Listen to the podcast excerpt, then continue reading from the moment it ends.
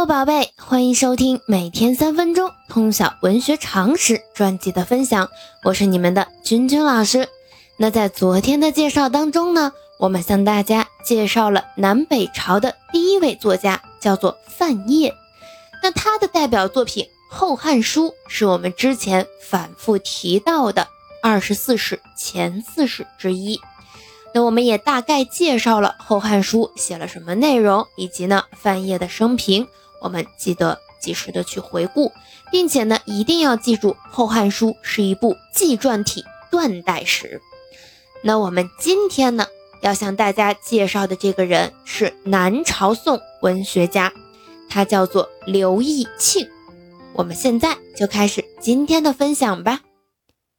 提到刘义庆这个人呀。很多同学可能很陌生，甚至没有听过，但是他的作品一定几乎每个宝贝都是听过的，叫做《世说新语》。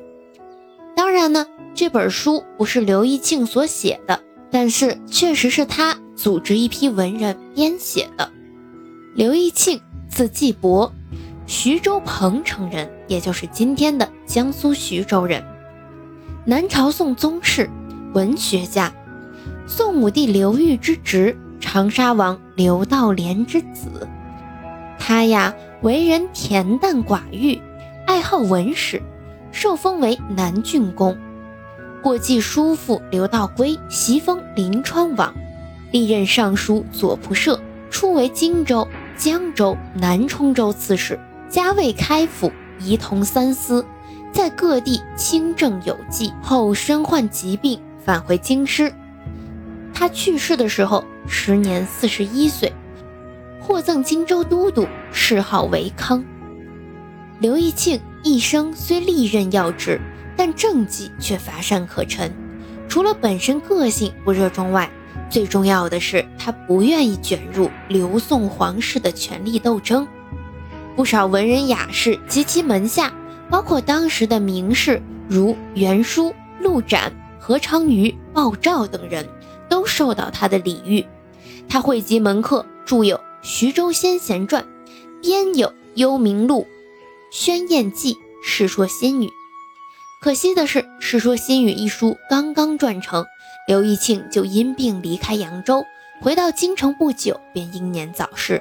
我们再来说他组织一批文人编写的《世说新语》这本书，是魏晋南北朝时期。智人小说的代表作，原为八卷，今留存三卷。依内容可分为德行、言语、政事、文学、方正等三十六类，每类收有若干则。全书一共一千多则，每则文字长短不一，有的数行，有的三言两语。由此可见，笔记小说随手而记的诉求及特性。这本书主要记述的是。东汉末年至近代，士大夫清高放荡的言谈轶事，较多的反映了当时士族的思想、生活和风气。记载颇为丰富真实，展示了魏晋清淡的风貌。文中善用对照、比喻、夸张与描绘的文学技巧，不仅使他留下了许多脍炙人口的佳言名句，更为全书增添了无限的光彩。除了文学欣赏的价值以外呢，人物事迹、文学典故等也多为后世作者所取材引用，对后来笔记影响尤其大。而仿照此书体例而写成的作品更是不计其数，在古代小说中自成一体，是我国第一部笔记体小说集。书中有不少故事，或成为后世戏曲小说的素材。或成为后世诗文常用的典故，在中国文学史上具有重要的地位。鲁迅先生称它为明士底的教科书。其实呢，《世说新语》在我们的教材当中也有选用，比如说陈太丘与有妻，这个是我们中学的文言文啊，七年级的文言文，而且呢，在考试当中是比较注重啊考察这篇文章的。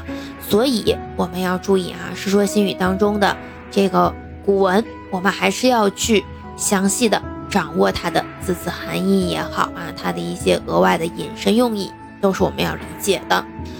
那我们今天的分享就到这里。我们专辑参与了分享活动，如果说本专辑分享达到一百，将会日更两集。喜欢的朋友可以直接关注我的喜马拉雅号，长期收听。我们明天见。